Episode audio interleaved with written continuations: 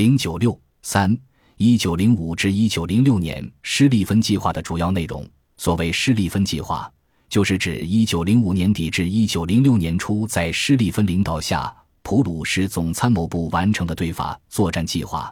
该计划以详细的备忘录的形式出台。备忘录一开始就提出，法国在一场与德国的战争中很可能保持守势，而其防御体系又很难从正面攻破。接着，备忘录又提出一些可供选择的方案，像从摩泽尔河前线的右翼发动进攻，攻击并占领南西。但结论是，这些方案都难以成功。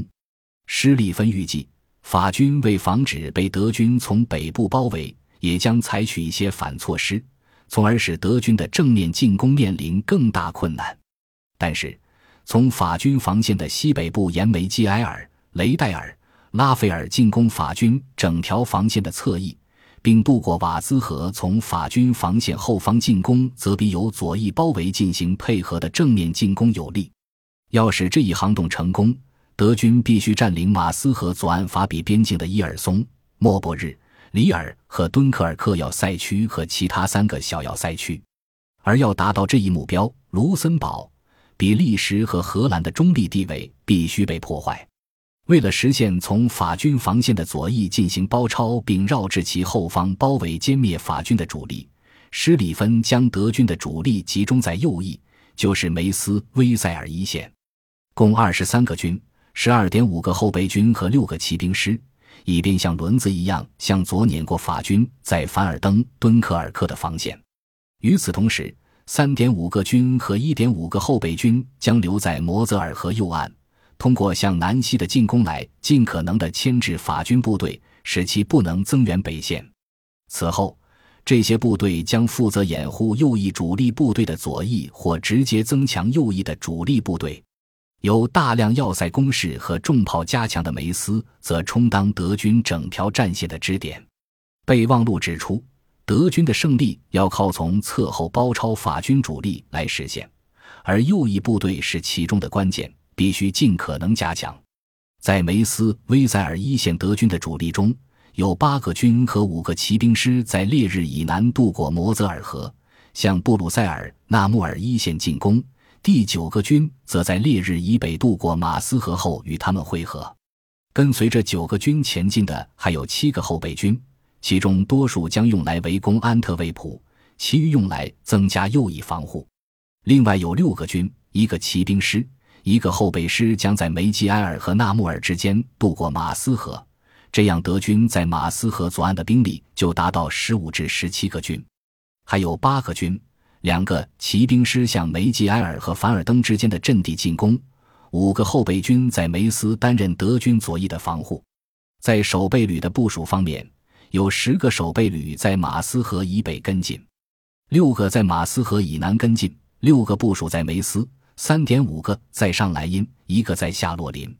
德军一旦在马斯河左岸突破了法军的要塞防线，将按计划转向攻击梅吉埃尔、雷代尔和拉斐尔的法军阵地的左翼；而一旦突破了法比边境的要塞区和地形不利的阿登地区后，德军的态势将变得十分有利。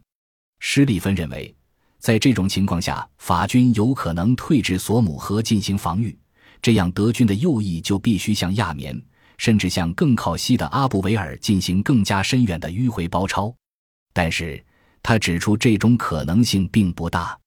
因为德军如果从德比边境的里尔莫伯日一线向法军战线左翼的侧后方进攻，法军就必须采取行动对这个方向进行防护，或者他们会被迫撤退至马恩河或塞纳河以南。如果不想就这样丢弃整个法国北部的话，法军很可能会在瓦兹河、埃纳河和巴黎之间构筑起相互支撑的防御阵地。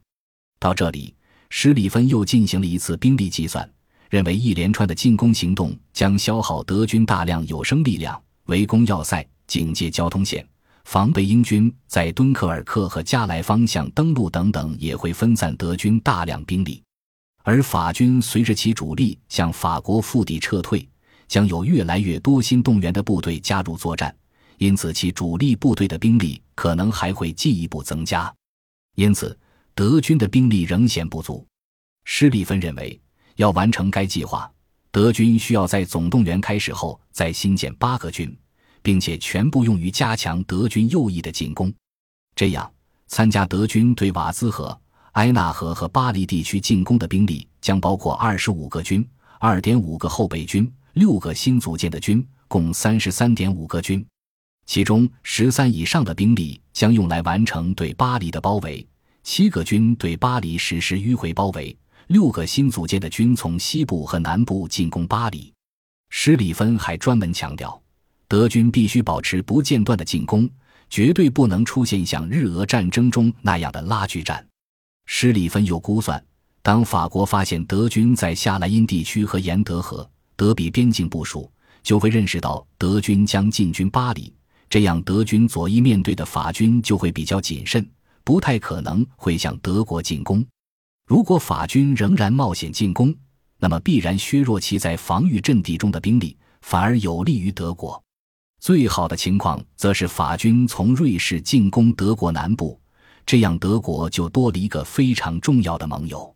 总体来看，如果法军进攻德国，德军的整个计划也不应再做改动。因为一旦右翼进攻取得突破，法军将被迫迅速回师。在备忘录的结尾，施里芬再次强调，德军的右翼是决定性的，必须尽可能加强力量。